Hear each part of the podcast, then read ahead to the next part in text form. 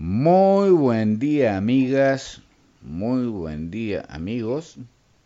Estamos otra vez en Hay otra historia, en Radio Fortaleza y hoy tengo el gusto muy grande de recibir nuevamente en el programa al científico Leopoldo Suescun.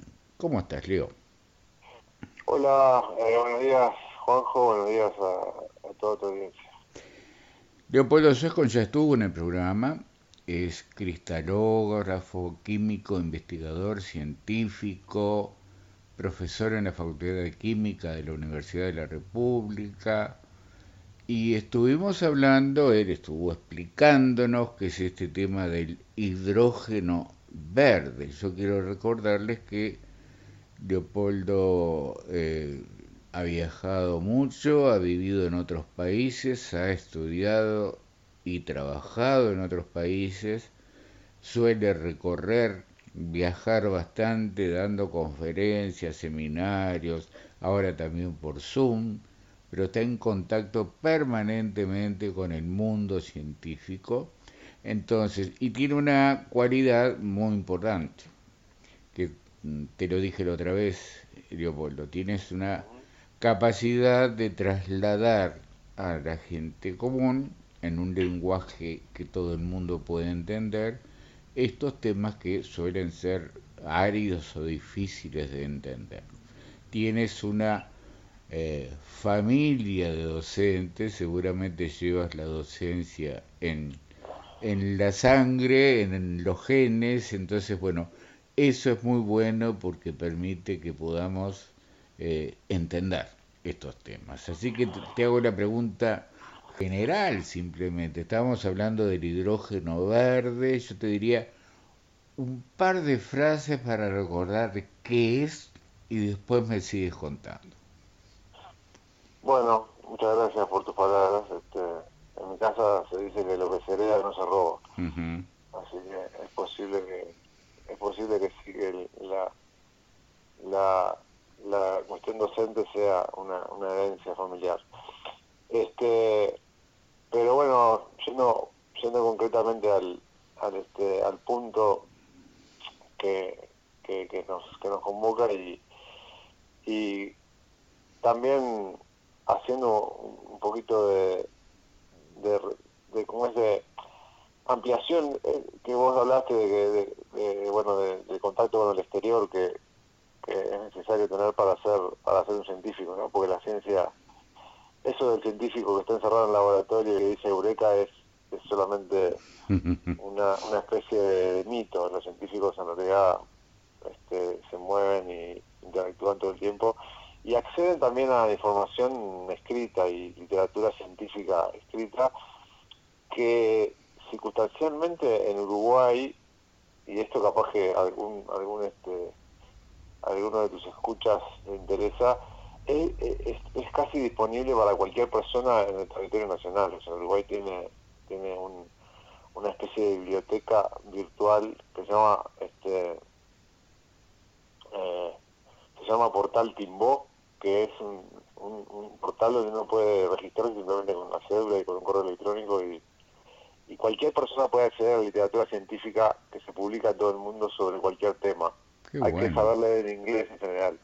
Pero pero cualquier persona puede acceder, o sea, es una cosa que... Y yo también accedo a ello y también estoy actualizado a veces, no solo con, con los viajes y los y las charlas y, las conferencias de Zoom, sino también leyendo la literatura. Perfecto. Y, bueno, varias de las cosas que te voy a contar, mayormente son, son este de la literatura, porque, bueno, uno se forma leyendo y, y a veces no tiene chance de hacer o de ver todas las todas estas cosas que, les, cuento, o sea, yo no he hecho todo lo que, lo que les cuento.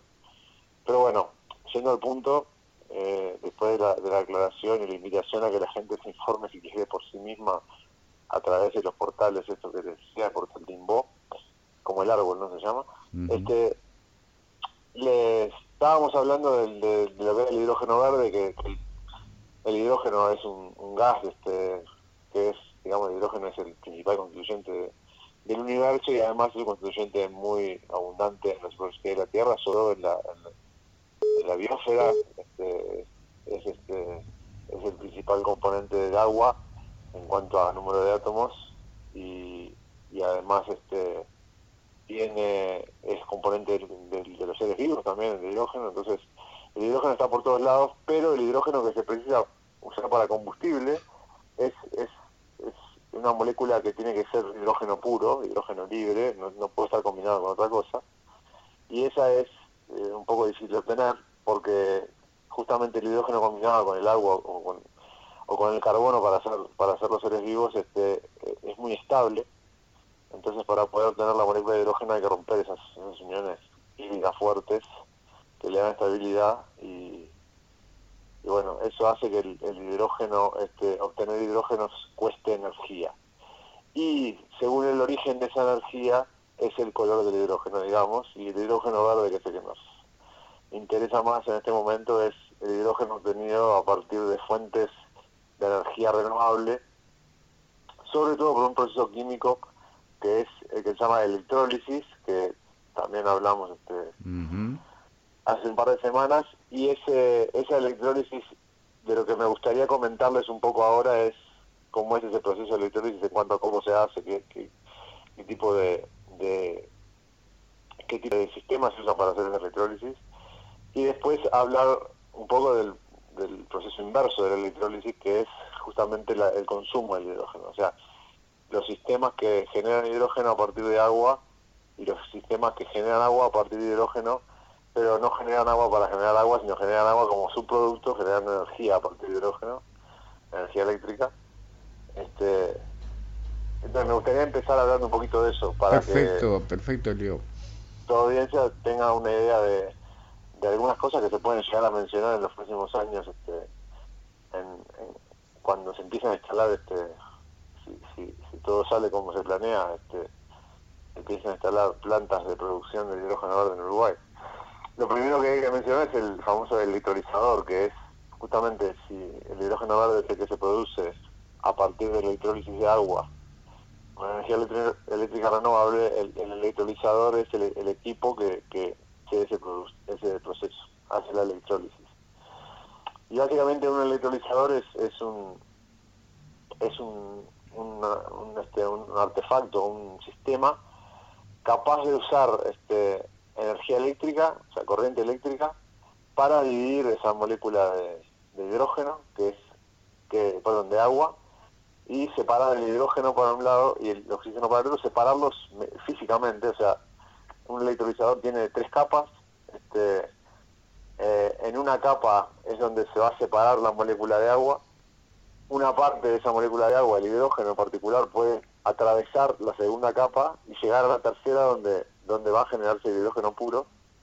Y el oxígeno que queda del, lado donde se rompió la molécula de agua se va a combinar entre sí con otro átomo de oxígeno para formar el oxígeno puro. O sea que en un electrolizador básicamente pasamos la molécula de agua en partes por un sistema, una parte se queda y otra parte este, pasa y, ahí se separan el oxígeno y el hidrógeno. Hay como dos familias grandes de estos electrolizadores. La que les mencioné recién es la que separa la molécula de agua y pasa el hidrógeno de un lado para el otro. Este, hay otros que hacen al revés, rompen la molécula de agua y pasan el oxígeno de un lado para el otro. Y la diferencia fundamental entre esas dos eh, es a la temperatura que se puede hacer eso. Para pasar el hidrógeno de un lado para otro se pueden usar temperaturas bajas. De hecho, los sistemas que usan ese método de separar el agua y pasar el hidrógeno de un lado para otro son sistemas que usan agua en la capa del medio. O sea, están separados en tres partes, la parte del medio tiene agua. El agua misma conduce el hidrógeno de un lado para otro. Esto es conocido por la, audiencia sin duda en cuanto a que el hidrógeno es lo que le da el, el, carácter ácido al agua. Cuando una cuando un agua este, es ácida, ya sea porque es un jugo o lo que fuere, es porque tiene este, iones hidrógeno libres, iones hidrógeno este, separados, digamos, de, de su molécula madre iones hidrógeno móviles. Y estos iones hidrógeno este, pueden atravesar este se puede usar se pueden usar como como conductor, como, como vehículo de la, de la, energía eléctrica. Estos, estos iones de hidrógeno, al moverse por, por, por la capa esa que, tiene agua, este, son los que conducen la electricidad que permite separar el, el oxígeno del, hidrógeno de la molécula de agua. Entonces, hay sistemas de baja temperatura, baja temperatura no quiere decir temperatura ambiente, pero sí temperaturas relativamente bajas, hasta 200 o 300 grados, que funcionan este, generando hidrógeno con un electrolito que se llama esa parte del medio líquido. Y el experimento aquel que, comentamos hace un par de semanas de poner dos cablecitos con una batería y ver que se defendían este, burbujas de los cablecitos en, un vaso con agua y sal, el electrolito líquido es toda esa, agua y sal, ese, ese vaso con agua y sal.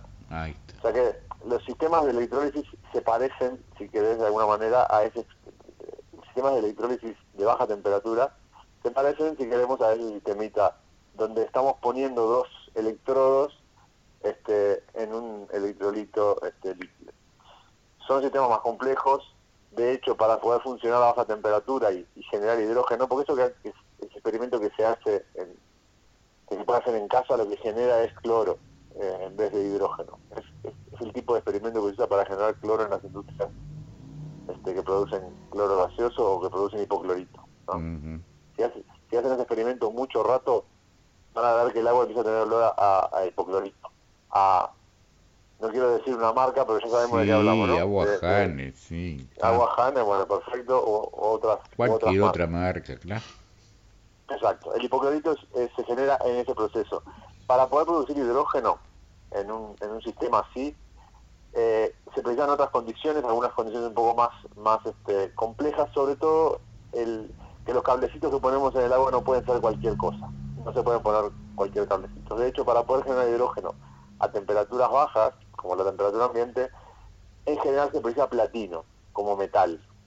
¿sí? Y seguramente la audiencia sabe que el platino es uno de los metales más caros que existen. ¿sí? Mm. Este, más caro que el oro, este, es muy poco abundante, se usa principalmente para aplicaciones científicas, este, y, bueno, esos electrodos para poder hacer esta electrólisis requieren platino. Entonces, en general, las celdas estas electrolíticas de baja temperatura son bastante más caras este, que otros sistemas porque requieren un metal precioso como el platino. Entonces ahí hay dos familias de estas celdas este, de baja temperatura, dos requieren platino o metales preciosos para operar. Una trabaja casi a 100 grados, 80 grados, 90 grados, porque a más de 100 el, sistema no resiste porque precisa agua líquida. Eh, es un sistema que, trabaja a la presión atmosférica, o sea, es un sistema que trabaja en, condiciones de presión igual que las, que las del aire. Y después hay un sistema que trabaja a alta presión, que, que, funciona con una solución como una solución de como si fuera soda de potasio, o sea, es como si fuera la, soda alcalina que usamos para eh, para limpiar, este, para eh, a veces para, para limpiar cosas que tienen mucha grasa, la soda cáustica, ¿sí? este, bueno, es un sistema, es una, una, una, fórmula química parecida a esta, que puede trabajar a 200 grados, el agua a 200 grados este, sería gaseosa, pero si trabaja a alta presión este, como la olla a presión, digamos, que, usamos para cocinar. Este, e, esos sistemas eh, de alcalinos se llaman, tienen este, una operación un poco más eficiente, porque a, mayor temperatura se puede hacer el proceso de forma más eficiente, se precisa menos platino para poder operar, pero son celdas que trabajan en condiciones de alta presión con una solución muy corrosiva, ¿sí? la soda cáustica que usamos no, no, no podemos tocarla, no podemos este, no podemos dejarla eh, en cualquier lado porque es tóxica y eh, corroe los metales, este, o sea, tiene, tiene ciertas dificultades para manejarla. Imagínense esa soda cáustica este, a alta presión, como en la olla a presión, y, y, este, y caliente a 200 grados, ¿no? O sea, sería una cosa muy corrosiva. Entonces, estos sistemas de baja temperatura requieren platino, son caros y en algunos casos tienen unas condiciones de operación que son un poco complicadas. Eso es tecnología conocida en realidad, no, no le tenemos que tener miedo a las cosas complicadas ni a las cosas peligrosas, lo que tenemos que saber es cómo, cómo manejarlas para que no sean peligrosas, ¿verdad? O sea, uno sabe cocinar con una olla a presión, sabe lo que uno tiene que hacer con una olla a presión, sabe cuál es el, cuál es el peligro, entonces toma las precauciones, ¿verdad? O sea, no, no, es, no es tener miedo. Sabemos trabajar con combustibles líquidos y con combustibles gaseosos, porque usamos el gas de, la, de supergas y usamos este la, la, la nafta y el gasoil y no tenemos problema porque sabemos cómo usarlos con seguridad. Esto es lo mismo con, con estos sistemas que son nuevos, tienen otras condiciones, pero también son manejables. Entonces, con estos electrolizadores se puede generar hidrógeno a temperaturas relativamente bajas. Pero tengo que mencionar también que los electrolizadores pueden funcionar también a altas temperaturas. Y los quiero mencionar sobre la parte final de esta parte de electrolizadores porque son los que yo trabajo. yo investigo en... Bueno, estos son los eh, electrolizadores que yo uso y estudio en, mi laboratorio en la Facultad de Química. Entonces, por eso se los, estoy mencionando. Estos este, electrolizadores eh, de óxido sólido se llaman porque son este, están basados en, materiales sólidos únicamente, no tienen líquidos. Y estos materiales son óxidos además, o sea, son sustancias que contienen oxígeno como si fuera el óxido de, hierro que se forma este, en, una, en una reja oxidada, bueno, se trata de ese tipo de sustancias, en realidad no son óxidos de hierro, son óxidos que tienen otros elementos, este, algunos pueden encontrar en, las playas de Rocha, como los como los este, lantánidos que se encuentran en las arenas negras de las playas de Rocha. Este, pero bueno, estos óxidos permiten conducir el oxígeno, permiten ser atravesados por, por, el oxígeno, o sea que se, se separa la molécula de agua de un lado y es el oxígeno el que pasa para el otro lado para, para separarse en la celda electrolítica.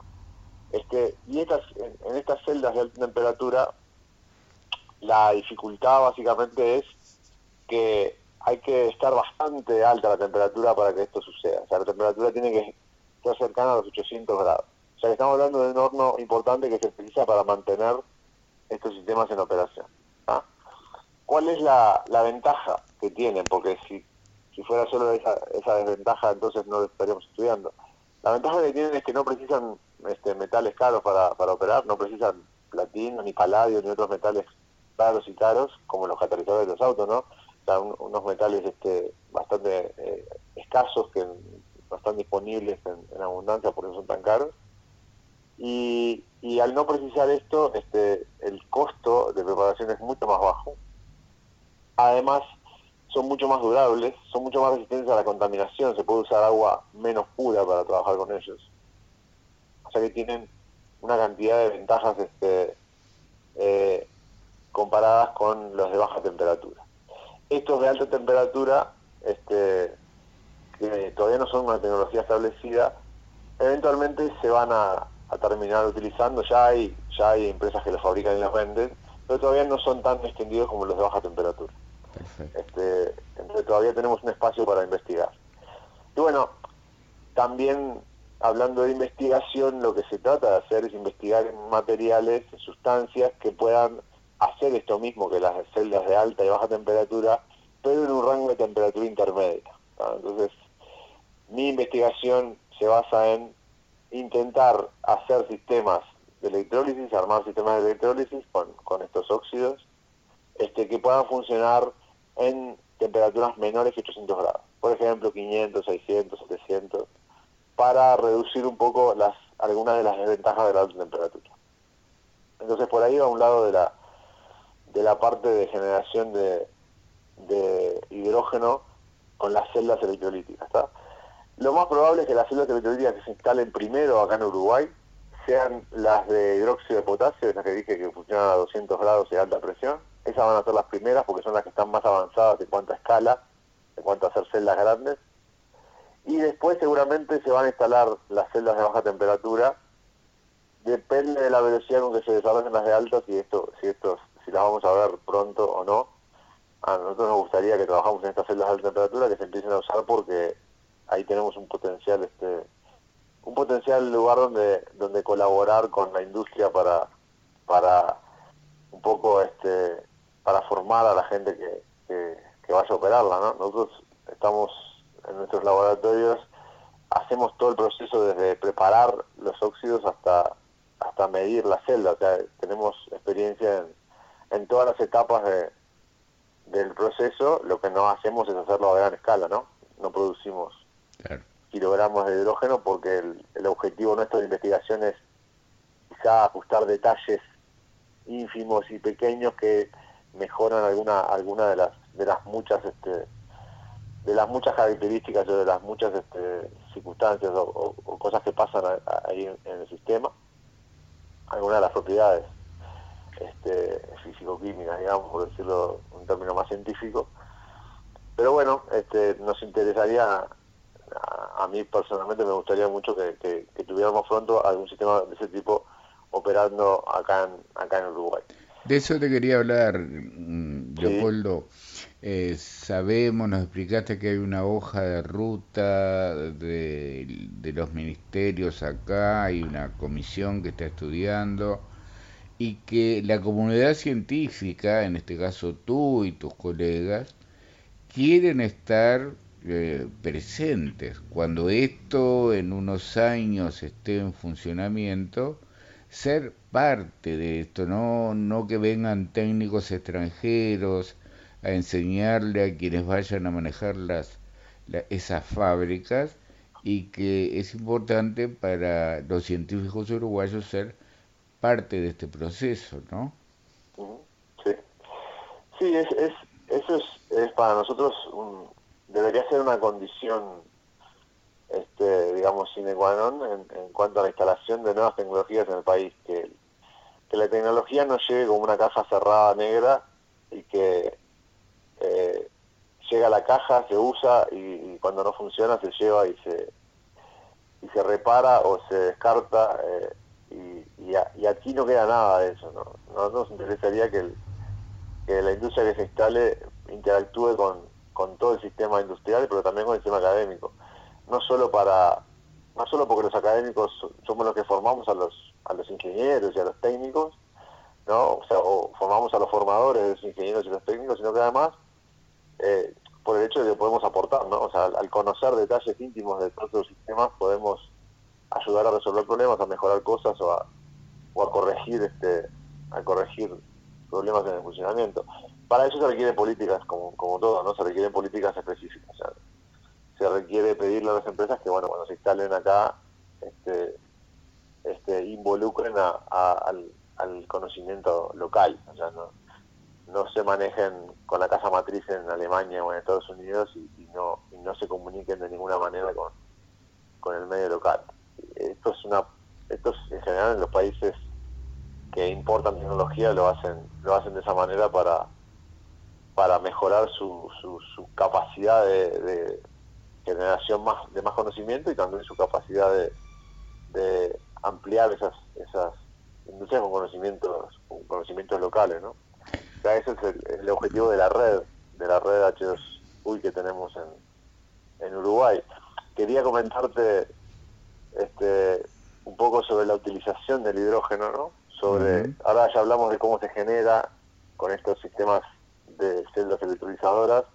Recordar que si es hidrógeno verde, la electricidad que se usa en, las celdas electrolizadoras es electricidad generada por vías renovables. Eh, hidroeléctrica, solar o eólica, que son las que tenemos en Uruguay. En otros lugares será geotérmica, maremotriz podría ser también acá en Uruguay, pero en otros lugares está más desarrollada, o sea, hay como una lista de fuentes de energía renovable que son las que permiten generar el hidrógeno verde.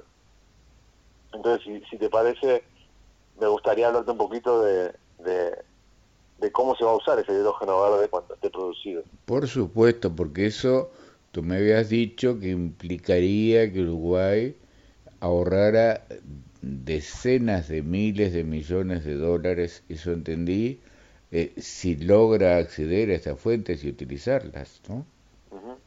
Sí, claro. El hidrógeno, una vez, digamos que uno tiene una cantidad suficiente de hidrógeno y, lo tiene que manejar, digamos, el, el hidrógeno gaseoso como, como vehículo de transporte de energía en el hidrógeno, en este caso es, como es como la gasolina, como, como, como combustible o como el supergas. El vehículo que, se usa para transportar la energía, ¿no? O sea, para sacar la energía de los molinos de viento hacia otras otras otras formas otras otros usos. El hidrógeno como gas en sí eh, no es un, un, gas fácil de manejar en grandes volúmenes. El hidrógeno es un gas muy liviano. Se precisa una, unos tanques eh, muy este, muy resistentes caros de construir y pesados para poder comprimirlo como se comprime el supergas por ejemplo.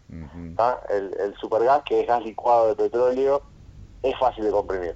Eh, y lo tenemos en, las garrafas este, y, realmente se puede hacer, se puede se puede pasar de un, de un sistema de una garrafa de gas comprimido a otra sin, sin ninguna dificultad, se hace en, los almacenes y en lados de todo el país cuando se pasa de una de una de un de un cilindro a una garrafa de 3 kilos. Eh, con el hidrógeno no es tan fácil no es tan, no es tan sencillo. Entonces el, el, hidrógeno posiblemente no se vaya a utilizar en, en, ningún lugar del mundo, por ejemplo, para rellenar garrafas de 3 kilos. O sea, no lo vamos a tener en la cocina el hidrógeno, probablemente. Este, el hidrógeno tampoco se puede, eh, por lo menos con la tecnología actual, tampoco se puede usar en la, como gas de cañería. El hidrógeno no es no tiene las características para, para poder digamos sustituir el, gas de cañería por hidrógeno. Eh, vamos a tener que usarlo de formas distintas cuando lo queramos este, utilizar en casa. No va a ser que no vamos a prender una hornalla de hidrógeno este, con total seguridad. Primera razón porque el hidrógeno aparte la combustión del hidrógeno eh, no genera luz visible o sea la llama del hidrógeno es invisible y eso lo transformaría en un muy mal combustible para prender la cocina, porque imagínense que prendiéramos la hornalla y no se viera la llama, por lo tanto no sabríamos si está prendido o no. Solo, solo cuando uno se quema se da cuenta. Entonces, el hidrógeno no se va a usar eh, para sustituir el, gas que usamos hoy.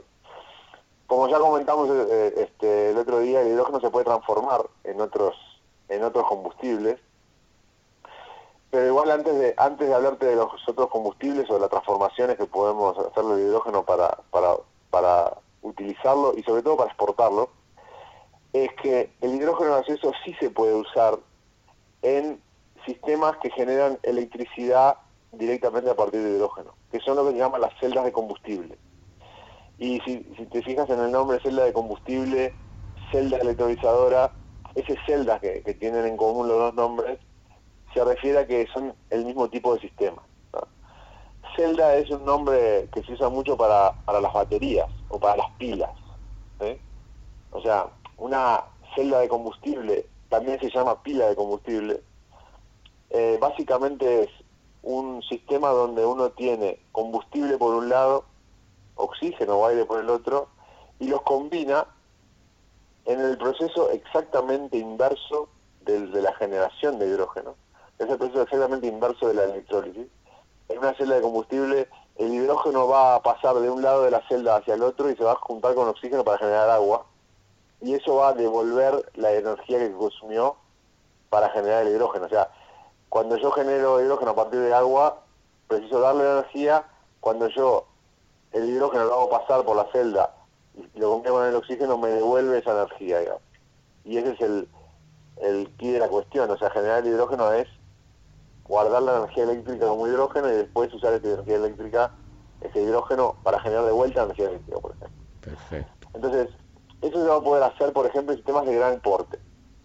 Estoy hablando como mínimo camiones y buses.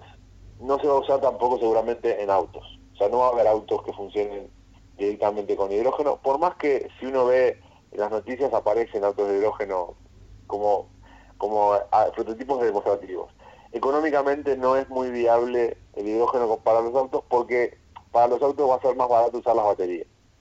Las baterías de litio que, hoy ya están en los autos eléctricos son mucho más convenientes para transportes chicos. Esas no sirven para transporte grande. Entonces lo que va a haber en Uruguay dentro de unos pocos años seguramente y en el mundo es camiones a hidrógeno, eh, buses a hidrógeno, trenes a hidrógeno, este, barcos a hidrógeno, y esos van a utilizar el hidrógeno directamente para generar energía eléctrica en estas celdas o pilas de combustible. La diferencia entre una celda de combustible y una pila común es que la pila común es un sistema cerrado, donde toda la energía está almacenada ahí este, es la que está almacenada ahí inicialmente. Cuando se agota la pila ya no puedo hacer nada con ella. La puedo recargar, pero ya no tiene más energía. Con el hidrógeno, con la celda de combustible no pasa eso. La celda de combustible es un sistema abierto donde uno está constantemente alimentando el hidrógeno, entonces la pila está todo el tiempo generando energía eléctrica. Es como una pila que no se gasta mientras le ponga el hidrógeno ahí. Entonces, mi investigación inicial hace una década más o menos, cuando empecé a trabajar en este tema específicamente, era en estas celdas de combustible, en este sistema para generar electricidad a partir de hidrógeno, porque las celdas de combustible también se pueden usar a partir de, metano, a partir de etanol, se pueden usar a partir de otros combustibles. las celdas de combustible son flexibles, se pueden usar con muchos tipos de combustible, no solo hidrógeno. Entonces yo empecé investigando eso, hace 10 años y bueno, hace 2 o 3 años cuando empezó a sonar un poco más el hidrógeno, empezamos a enfocarnos un poco más en, en sistemas de hidrógeno. También, ya de paso te cuento que ahora dentro de, dentro de un mes y pocos días vamos a tener la primera defensa de tesis en mi grupo de, de una estudiante que hizo las primeras medidas de una celda que puede generar hidrógeno a partir de agua o puede generar energía a partir de hidrógeno. O sea que hizo todo el, el, proceso completo. Estas celdas se llaman reversibles porque las puedo dar vuelta, las puedo cambiar. De un, como la ropa reversible, estas son celdas reversibles, puedo usarlas para generar hidrógeno a partir de electricidad o para generar electricidad a partir de hidrógeno. Entonces, eso es en, el tema de la utilización. O sea, las celdas eh, electrolizadoras se pueden usar al revés para generar electricidad. También en este momento en este momento las celdas más desarrolladas son las de baja temperatura y en los camiones y los buses que van a aparecer, que ya hay en San Pablo operando de este tipo, son las celdas de baja temperatura. Este, y, y bueno, como demostración funcionan, se sabe que funcionan, se va a ampliar esa escala y bueno, Uruguay va a tener eventualmente una flota de camiones y buses a hidrógeno este, que seguramente se van a alimentar con el hidrógeno que produzcamos aquí. La mayor parte del hidrógeno no se va a usar en Uruguay para el transporte ni para este, aplicaciones locales. La mayor parte se va a transformar y se va a exportar. Por esta razón de que es difícil de manejar el hidrógeno gaseoso, la transformación es necesaria. O sea, pasar el hidrógeno a otra cosa que tenga energía almacenada o que se pueda producir mucho más barata con hidrógeno que en otras condiciones, es la, la vía. Entonces, me gustaría comentarte ahora básicamente las, las tres o cuatro formas que se manejan como productos derivados del hidrógeno que se van a exportar y que en algunos casos también van a alimentar a eh, la industria nacional. Muy bien. Eso sería, sería lo que te comentaría. Ahora, ya adelantamos un poco de esto hace, un par de semanas cuando hablamos de, del E-amoníaco, del E-metanol, del E-queroseno, de amoníaco, metanol y queroseno verdes o producidos con procesos este, que no contaminan. la E que se le pone adelante es quiere decir que es como este, producidos sin contaminar, digamos, ecológicos, sería como este, el proceso. Entonces, ahí el, hidrógeno gaseoso este que es difícil de, transportar, difícil de, manipular, sobre todo este, en grandes volúmenes, seguramente se va a transformar en el mismo lugar donde se produzca, o sea, se va a instalar una, una planta con electrolizadores y seguramente se va a instalar al lado una planta para procesar el hidrógeno y sacar de ese lugar ya directamente el producto de exportación o el producto de uso secundario.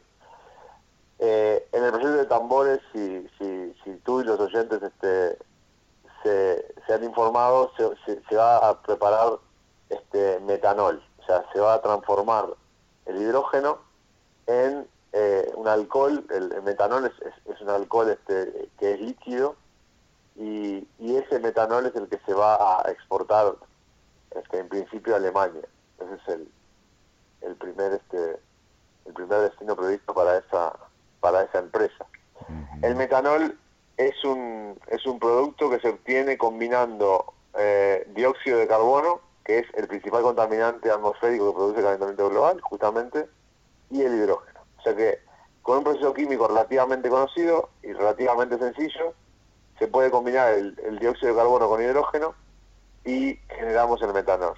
Entonces esto va a tener un doble beneficio. Primero, vamos a usar hidrógeno verde, el hidrógeno ese no contamina, y después vamos a tener que extraer CO2 de algún lado para generar ese metanol. O sea que vamos a sacar CO2 del sistema, del sistema atmosférico.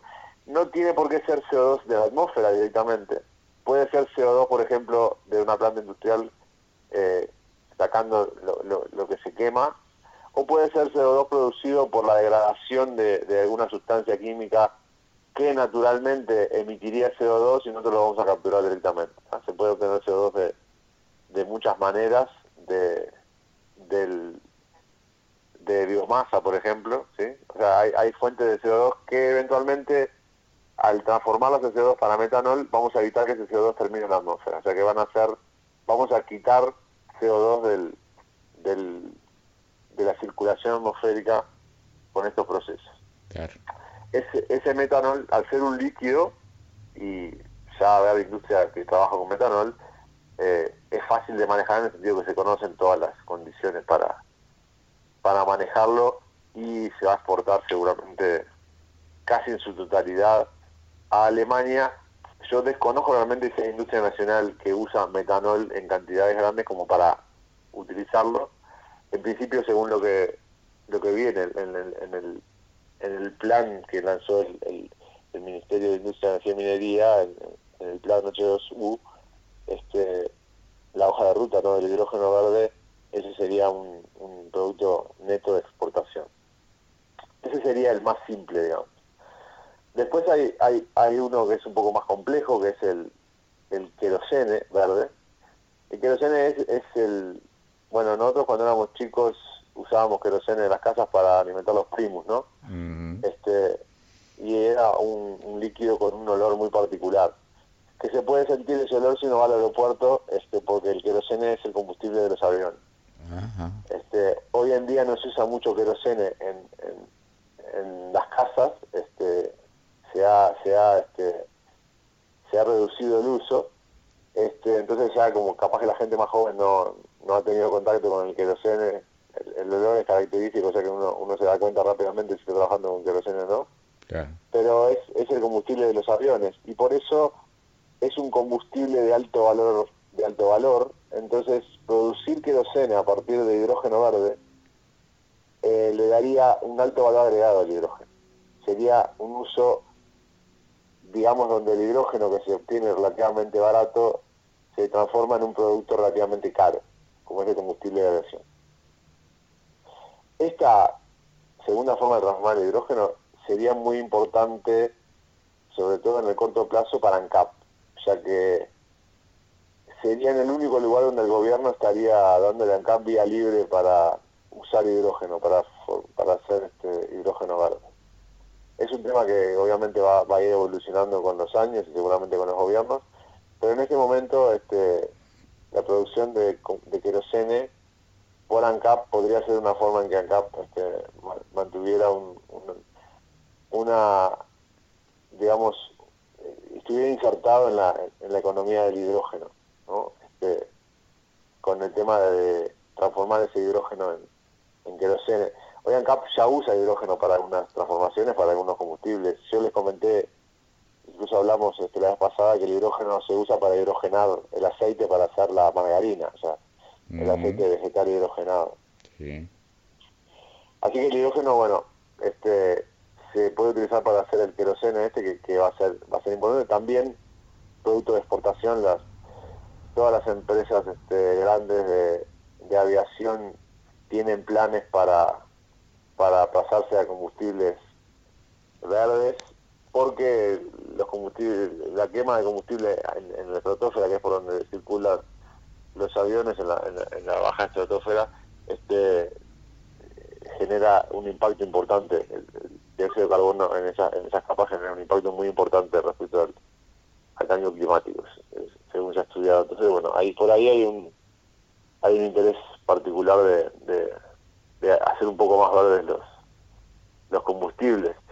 La tercera forma, que también la mencionamos otro día, es el amoníaco. Es transformar el hidrógeno en amoníaco. Esta forma sería la más, eh, seguramente la que se va a extender más rápidamente en el mundo. Primero porque se produce muchísimo amoníaco en el mundo. El amoníaco forma parte, como dijimos, de todos los fertilizantes este, basados en amonio. Este, Uruguay importa fertilizantes en cantidades enormes para todo el campo y producir amoníaco en Uruguay permitiría alimentar la industria de fertilizantes eh, en forma inmediata. O sea, hay un mercado potencial de, de amoníaco en Uruguay bastante grande.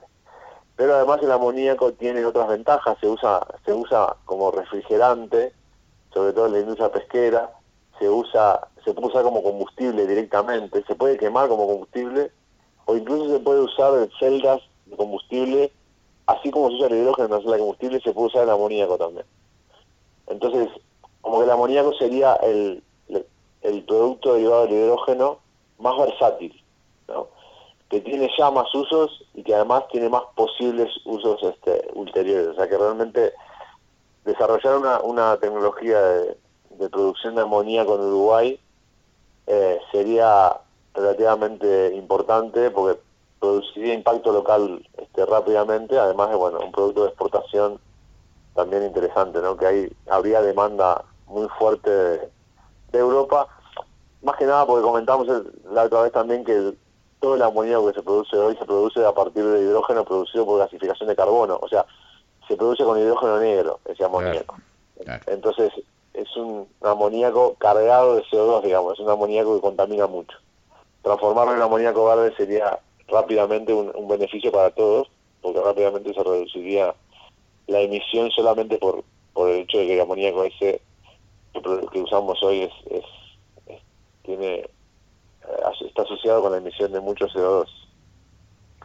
Y el último que, quería mencionar, este, que quizás no lo mencionamos la, semana pasada, la vez pasada, perdón, es la, la posible transformación de, del óxido de hierro, o del mineral contiene hierro, en hierro metálico. ¿sí?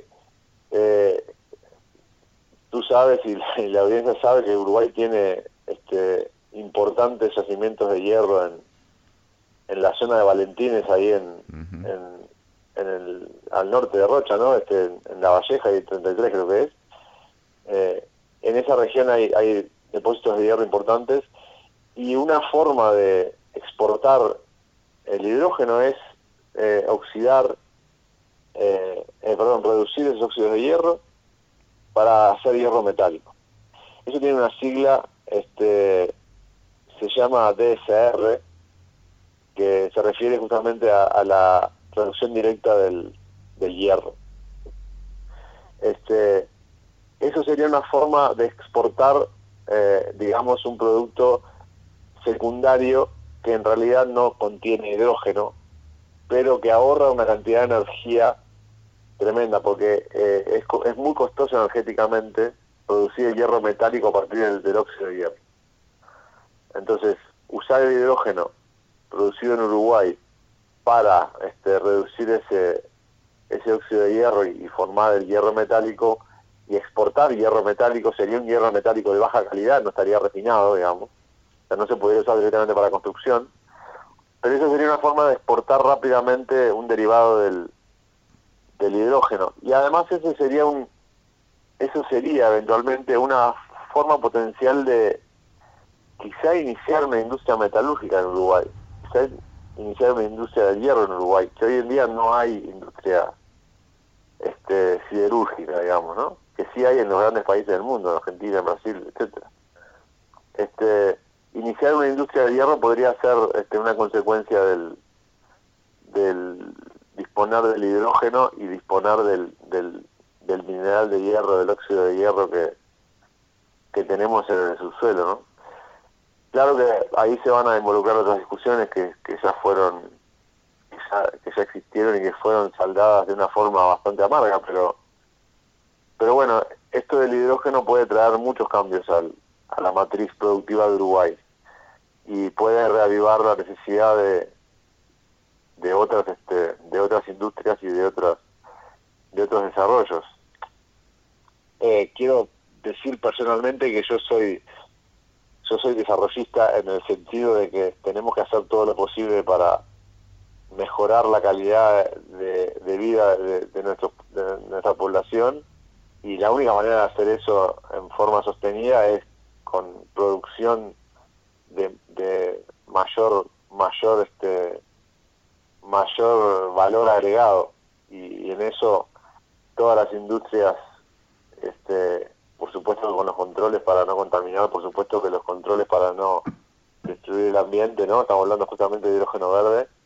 Este todas las industrias facilitan eso la adquisición de capacidades y la y el agregado de valor a los productos que, en definitiva son la razón por la cual Europa es desarrollada y Estados Unidos es desarrollado y Japón y Corea y China se desarrollan, ¿no? Se desarrollan generando generando productos con más valor, más valor agregado. Leopoldo, se nos fue el tiempo. Se nos fue el tiempo otra vez. Me imagino, se eh, y estoy seguro que los oyentes están comprobando una vez más que ha sido muy claro, muy entendible y muy amena tu, tu, tu exposición. Ojalá que, Es así, te lo aseguro. Y bueno, te mando un abrazo, te agradezco y, y piénsate por favor si en un tiempo podemos seguir teniendo estas charlas con otros temas donde, como yo te decía, los temas de la academia lleguen al, al ciudadano común y pueda entender porque en general es un mundo que, que, para la gente a pie es algo que está muy lejano allá arriba, pero tú nos estás trayendo algo que podemos entender y podemos valorar el trabajo que hacen ustedes. Así que bueno, en el fondo, en el fondo yo siempre quiero creer que yo soy gente de a pie. Lo que pasa que este, caminé bastante en un sentido, digamos, de, de aprender sobre estas cosas científicas, ¿no?